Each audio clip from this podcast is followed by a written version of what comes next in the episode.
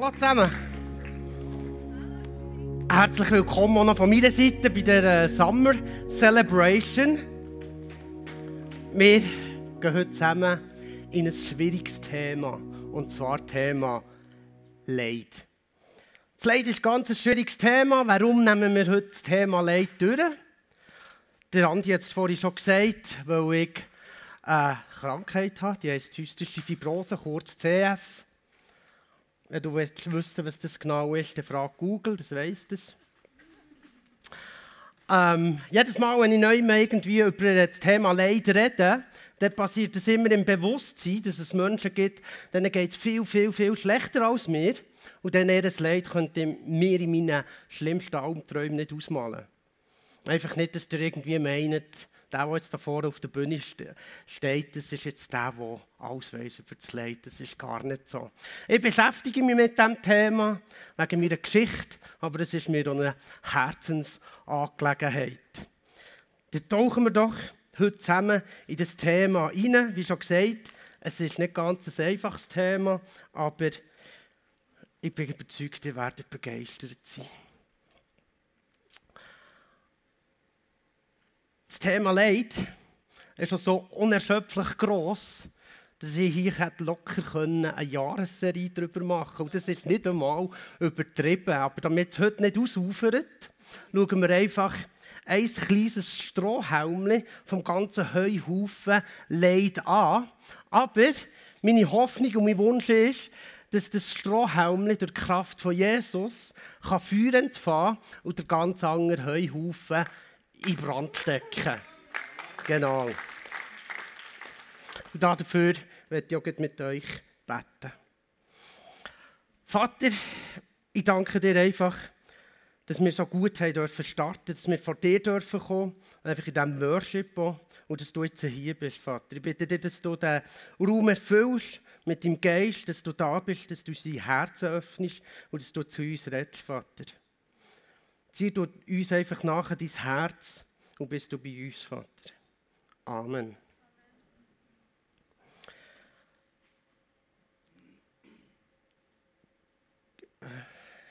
Komm gut, hä? Wir leben in einer Welt voller Armut und voller Krankheiten. Und wir müssen damit irgendwie klarkommen. Wenn nichts ist, dann ist das für uns ganz einfach. Es läuft rund und es ist gut. Sobald aber irgendetwas ist, sind wir geschockt, sind wir fassungslos und sind oft auch sehr enttäuscht. Und das nicht zuletzt auch von Gott. Aber weißt du was? Es ist immer etwas. Und weil immer etwas ist und wir in einer Welt leben, wo es Ungerechtigkeiten gibt, beten wir auch im Vater unser, dein Reich komme, dein Wille geschehe, wie im Himmel, so auf Erden. Wie im Himmel, weil im Himmel schon alles perfekt ist, so soll es auf Erden sein. Aber wir leben jetzt auf dieser Zeit hier auf Erden. Und darum möchte ich dir heute ein kleines Liste von sechs Punkten weitergeben die dir helfen sollen, wenn es dir nicht gut geht, wenn du schwere Tage hast, die besser zu meistern. Vielleicht Punkte, die du dir dran kannst festhalten Es sind sechs Punkte, die ich ausgelesen habe. Es ist bei weitem nicht abschließend, aber schaut es so ein bisschen als quasi ein Schwimmkurs für eure Seele. Der erste Punkt, ich denke, ihr könnt es schon denken, was es das kommt, ist Dankbarkeit. Natürlich. Aber glaubt mir, Dankbarkeit ist ein ganz grosser Schlüssel, wenn es um das Thema Leid geht. Dank Jesus jeden Tag für was du hast. In der Bibel steht, seid allzeit fröhlich, betet ohne Unterlass, seid dankbar in allen Dingen, denn das ist der Wille Gottes in Christus Jesus für euch. Seid dankbar in allen Dingen. Wenn du dankbar bist, wenn du ein dankbares Herz hast und das zum Beispiel auch im Gebet sagst, nicht einfach aberlyrisch, sondern wirklich bewusst sagst, hey, danke Gott, dass ich heute Morgen aufstehen kann ohne Schmerzen oder danke Gott, dass ich eine Lehrstelle habe oder weiss nicht was alles, dann bist du dir auch bewusst, was du hast. Wenn für dich aber alles selbstverständlich ist, was du hast, dann wird das Selbstverständliche zur Gewohnheit. Es ist ja einfach da, man hat ja einfach. Und weißt was? Gewohnheit brütet Geringschätzung. Gewohnheit brütet Geringschätzung. Das hat schon mal einer gesagt. Mit einer dankbaren Haltung kann ich viel, viel besser auf das schauen, was ich in meinem Leben habe, anstatt auf das, was ich nicht habe. Mit einer dankbaren Haltung sehe ich viel, viel eher, was Jesus in meinem Leben schon da hat, anstatt dass ich nur darauf schaue, was Jesus schon lange tun sollte, was er noch gar nicht gemacht hat und überhaupt. Aber weißt du was? Unser Glaube soll nicht darauf basieren, was Jesus macht, sondern einzig und allein, wer er ist.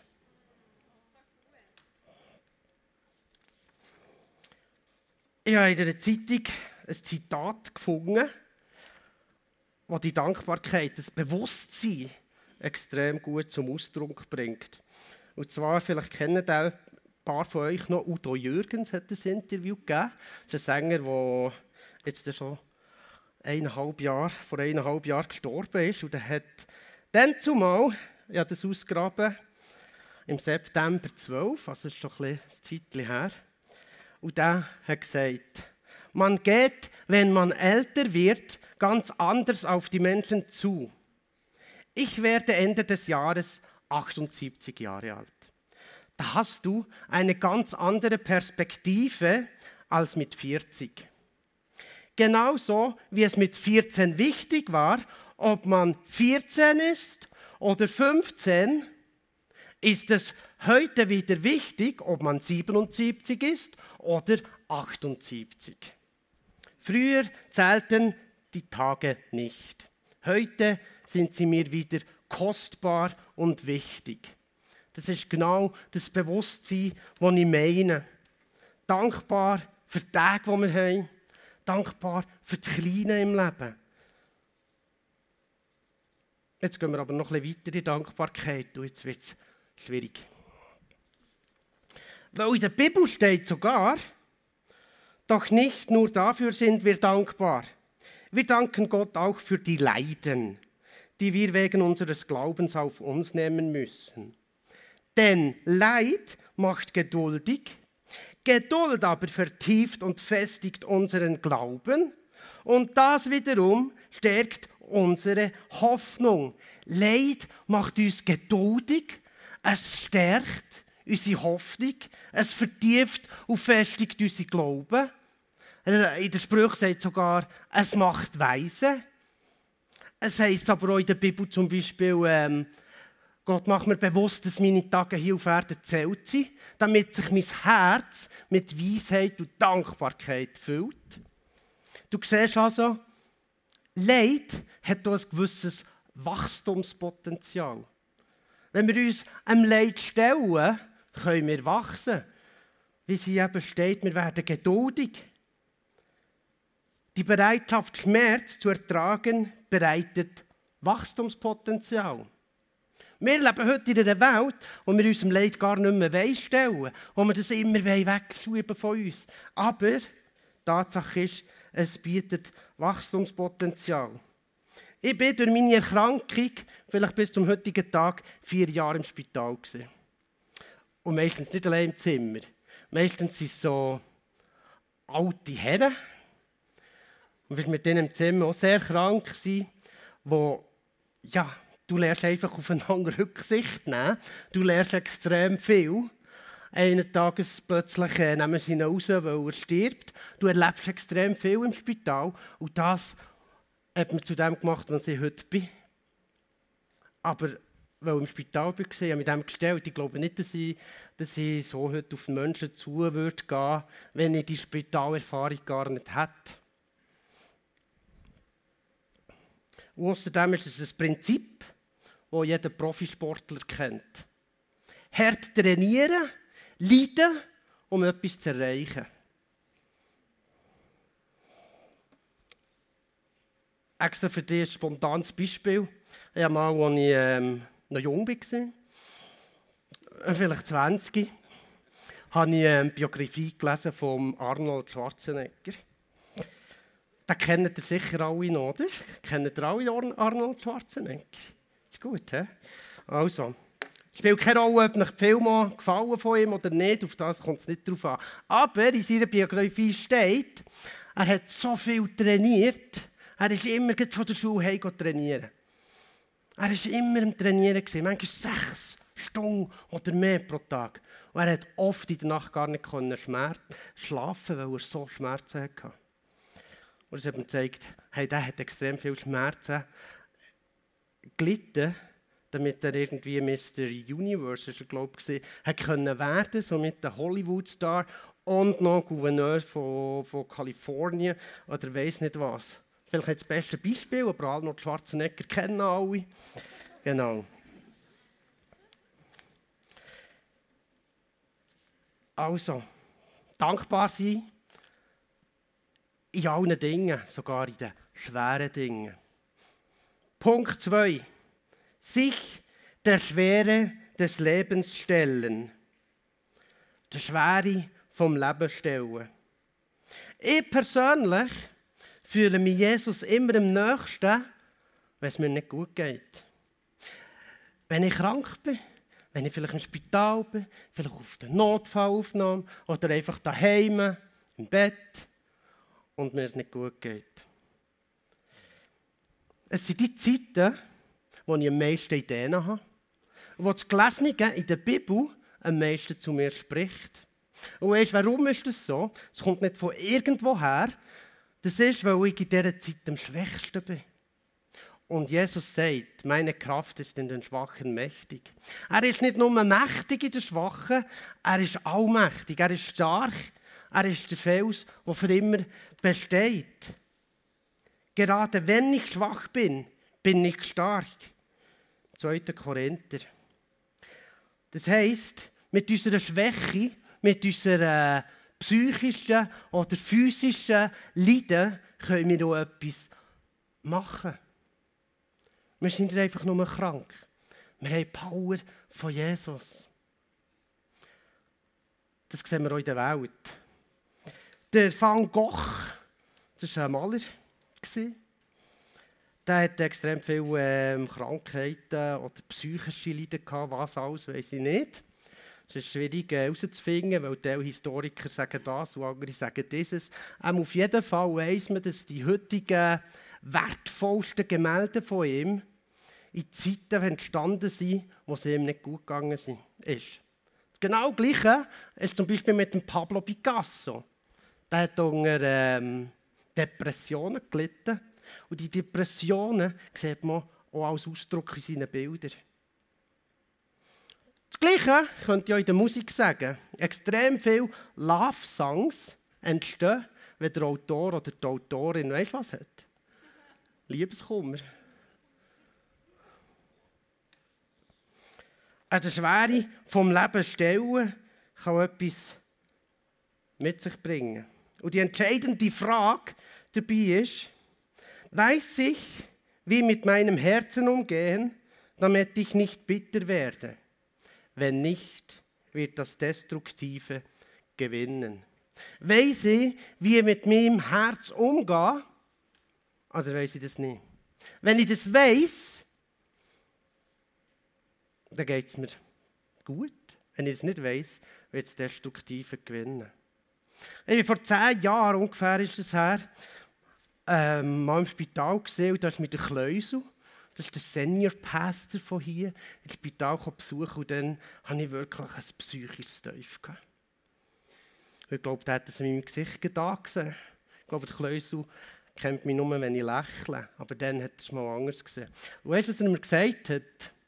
Er hat gesagt, Küssel, du allein bist verantwortlich, dass dein Herz nicht bitter wird.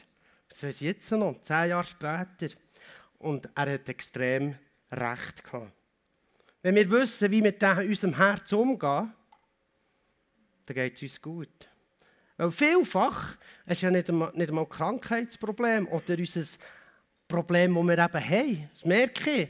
Ich war ähm, durch den Winter ziemlich viel im Spital. Gewesen. Das ja ins Spital müssen. Das war nicht das Problem. Das Problem war, dass ich fort musste von meiner Familie. Das hat mich am härtesten gehabt. Wie gehe ich damit um? Sich der Schwere vom Leben stellen, daran wachsen, das Herz beschützen. Punkt 3 ist Bibel lesen. Oh, ganz schön. Dazu habe ich euch folgendes, folgenden Bibelvers mitgebracht. Ja, es stimmt. Die Menschen sind wie Gras und ihre Schönheit gleicht den Blumen. Das Gras verdorrt, die Blumen verwelken. Aber das Wort des Herrn bleibt gültig für immer und ewig. Und genau dieses Wort ist die rettende Botschaft, die euch verkündet wurde. Bibel ist die rettende Botschaft. Es ist sogar die frohe Botschaft. Es ist das Evangelium, das für immer besteht. Wir sind vergänglich. Alles andere, sogar die Welt, ist vergänglich. Aber das Wort von Gott besteht für immer. Und wie ich schon gesagt habe, redet die Bibel am ehesten oder am stärksten zu mir, wenn es mir schlecht geht. Und es ist für mich immer oder immer wieder auch ein Sagen, wenn es mir schlecht geht, wenn ich einzelne Bibelgeschichten kenne. Oder eben, wenn es mir schlecht geht in der Bibel, kann lesen. Vielleicht in Details Sachen erkennen, aber auch einfach sehen, wie schwierig das es unsere Vorfahren, unsere Bibelhelden, sage ich jetzt mal, hatten. Und da gibt es ja zig Beispiele. Also ich kenne nicht viel in der Bibel Menschen, die ich gesagt habe, ja, mit dem würde ich jetzt gerne noch tauschen. Also die haben es extrem schwierig gehabt. Zum Beispiel Königin Esther, die bringen ja als Beispiel heute. Sie ist als Waisenkind aufgewachsen, also ohne Eltern. Sie ist ins königliche Harem gesteckt worden. Nicht freiwillig, sie ist einfach ins Harem gesteckt worden. Sie ist als Königin gewählt worden. Tönt noch so gut, aber sie hat das nicht äh, wollen. Sie ist, also, sie ist einfach gewählt worden zur Königin. Auf ihrer Schulter ist das ganze Weiterbestehen vom Judentum gelegen. Auch eine Last. Sie ist beim König im Hof und Betten einfach erschienen, was damals mit dem Tod ist bestraft wurde. Extremer Mut. Die Königin Esther ist für mich so eine Frau, die hat einfach Step by Step gemacht, was vor ihren Füßen gelegen ist. Für mich ist das so eine Frau, ja, das weise Kind, wird in die Harem gesteckt, ist Königin gewählt. Ja, kann sie auch mal etwas sagen. Also, wenn ich die Geschichte immer lese, habe ich das Gefühl, die wird einfach von einem Ecke Jüngeren gedrängt. Also extrem schwierig.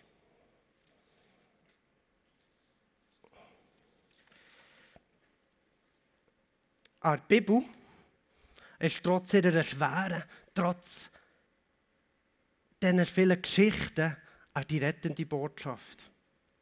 Ich kann mich erinnern, als ich mal ins Spital musste, was mir gar nicht gut ist gegangen, und ich Gott gefragt, warum bin ich jetzt da? Also ich würde viel lieber etwas anderes machen. Ich habe eine Bibelgeschichte von Paulus gelesen.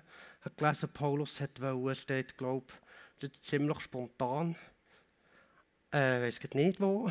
Er wollte eine Gemeinde besuchen, hat nicht können. Weil eine Krankheit, die er hatte, davon hat abgehalten. Und das hat, so zu mir, das hat mir so geholfen, weil ich gesehen habe, hey, wenn ich ins Spital muss, Sachen nicht machen kann, und Paulus nicht, also wie sehr kann ich es denn nicht machen? Das hat extrem zu mir geredet. Also die Bibel ist die rettende, frohe Botschaft und empfehle dir, immer wieder in der Bibel zu lesen, die Schätze zu finden und zu suchen. Es ist das Wort, das für immer besteht. Die frohe Botschaft. Du, ich kann mir nicht vorstellen, dass du, wenn du einen doofen Lohn hast, nach dem Johannesevangelium lesest, die Geschichte lesest von Jesus, was er macht, die Wunder, danach immer noch den gleichen doofen Lohn hast. Das ist, glaube ich, nicht möglich. Also, war der Punkt Bibel lesen. Nächster Punkt, Punkt 4, ist Vertrauen. Vertrauen. Einer von meinen Lieblingsbibelversen ist Römer 8, 28. Wir wissen aber, dass denen, die Gott lieben, alle Dinge zum Besten dienen. Denen, die nach seinem Ratschluss berufen sind. Ein abgekürzt gesagt, wenn ich Gott liebe, dient alles zu meinem Besten. Für jemanden, der nicht an Jesus glaubt, kann das furchtbar naiv tönen. Und weißt du was, das verstehe ich ja. Manchmal, wenn es mir, nicht, wenn es mir schlecht geht, denke ich selber so, ja, es dient zu meinem Besten. Das weiß ich nicht.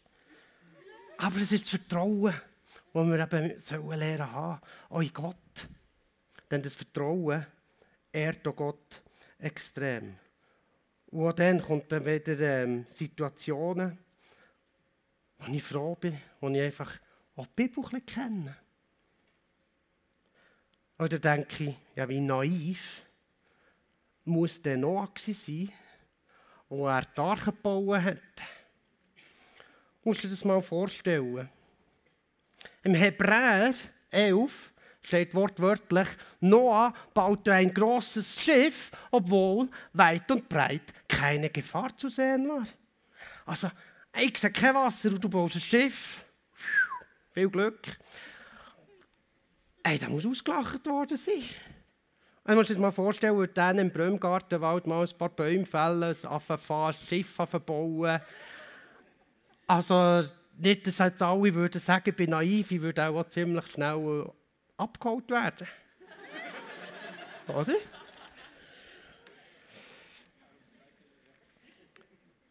Gesegnet ist der, der sich auf den Herrn verlässt, auf Gott vertrauen, nicht auf die Menschen, auf Gott verlassen, vertrauen.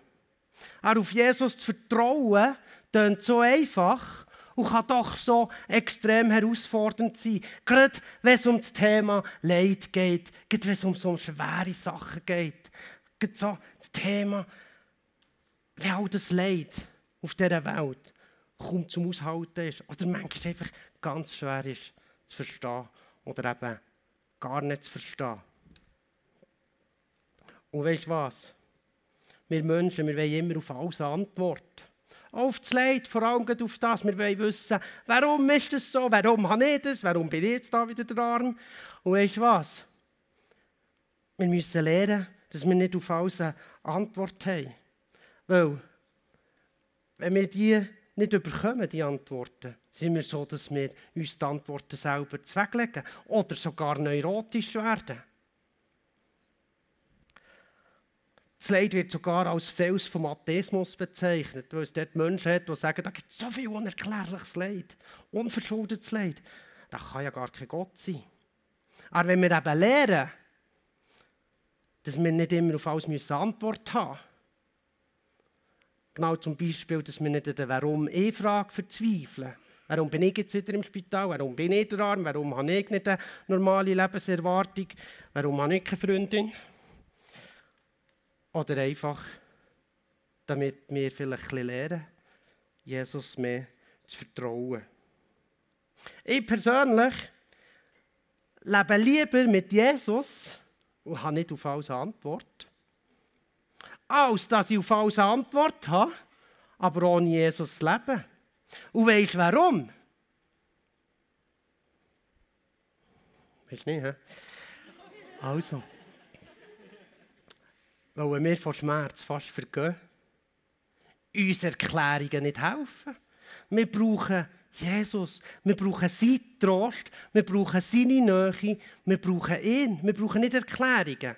Ich brauche nicht Erklärungen, warum ich jetzt krank bin. Ich brauche jemanden, der mich tröstet. Ich brauche jemanden, der mir Perspektiven gibt. Ich brauche jemanden, der bei mir ist. Alle, die auf den Herrn vertrauen, kriegen neue Kraft und Frieden, steht im Jesaja. Frieden finden im Sturm. Das ist mein fünfter Punkt. Frieden finden im Sturm. Mein Lieblingspunkt für heute Abend. Oh, jetzt darf ich euch mitnehmen in eine Bibelstory. Und zwar gehen wir in Markus 4. Der von euch hat sicher schon gekannt. Bibelkenner unter euch. Und zwar, Markus 4 liegt ein Schiff an der Küste. In diesem Schiff sitzt Jesus. Und die Jünger kommen in das Schiff hinein. Das ist schon mal der erste Punkt. Wenn wir einen Schritt auf Jesus zumachen, kommen manchmal schon Stürme in unserem Leben. Wie auch der Sturm in Markus 4 ist aufgekommen, wo Jesus mit seinen Jüngern auf den See rausgefahren ist. Es sind Wellen über das Schiff geschlagen. Das Schiff hat sich mit Wasser gefüllt.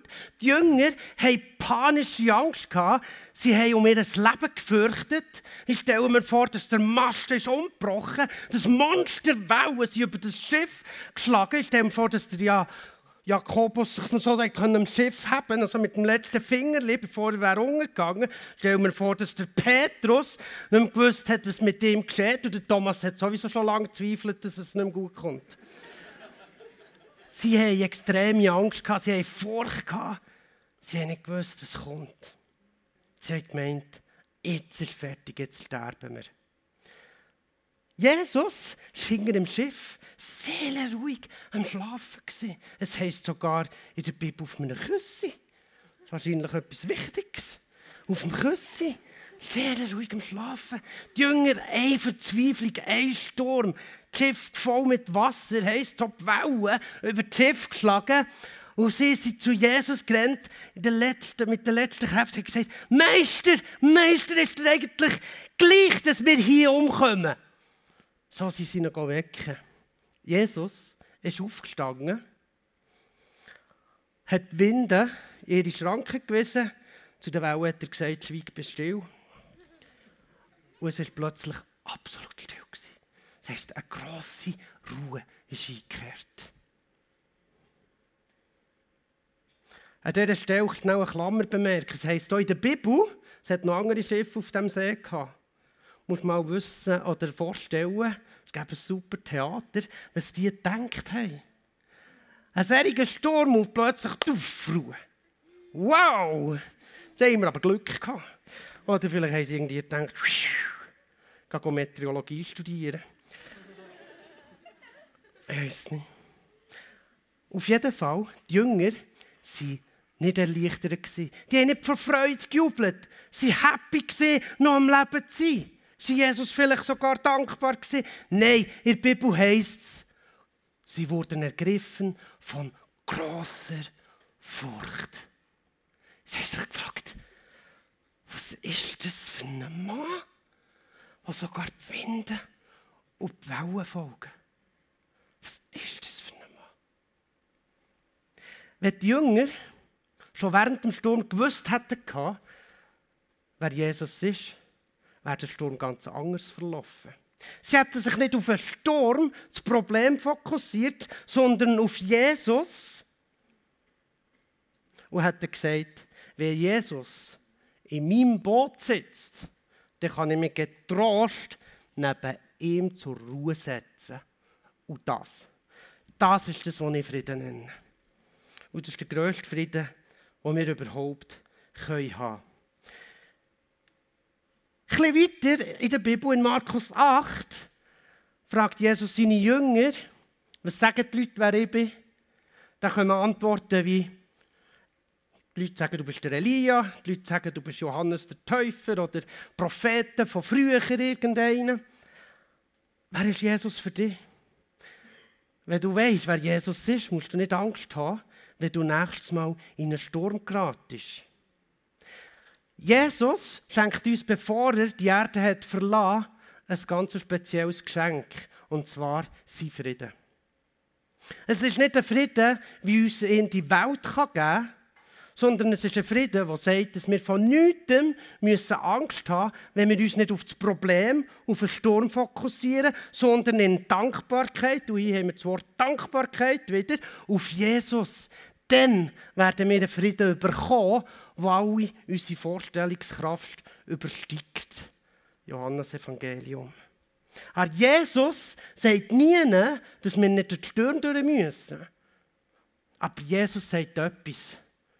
Das ist ein Missionsbefehl.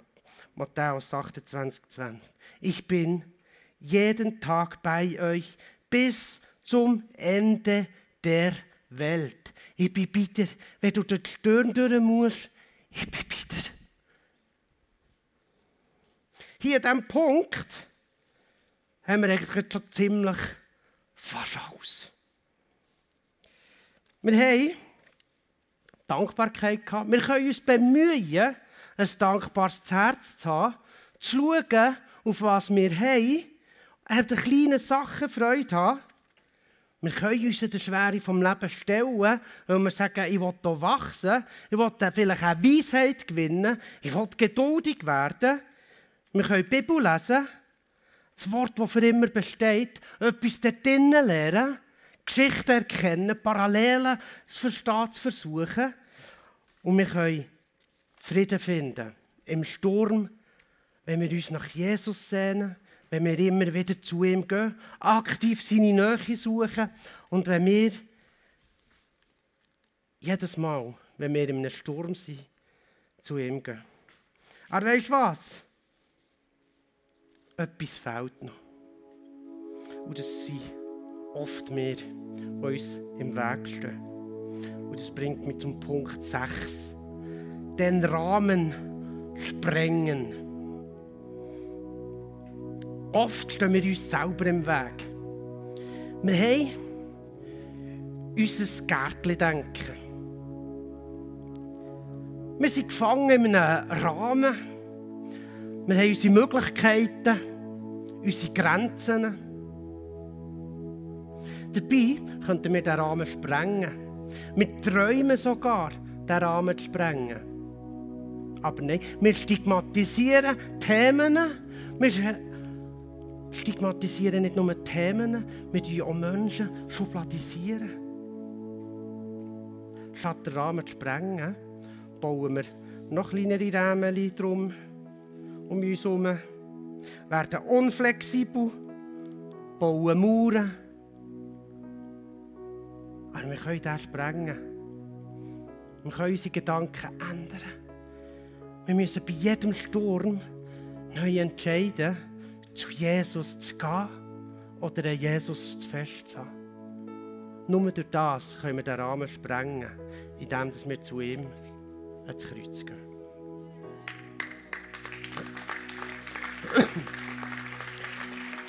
Halte an diesem Kreuz fest. Halte an Jesus fest. Er ist der, wo durch ihn alles äh, erschaffen ist. Durch ihn ist alles erschaffen. Zu ihm, von ihm. Er ist die Ewigkeit. Er ist unser Schöpfer. Er kann uns Frieden geben wie niemand anderes. Verlier nicht den Mut, verlier nicht die Hoffnung und bleib dran. Und etwas ganz Wichtiges.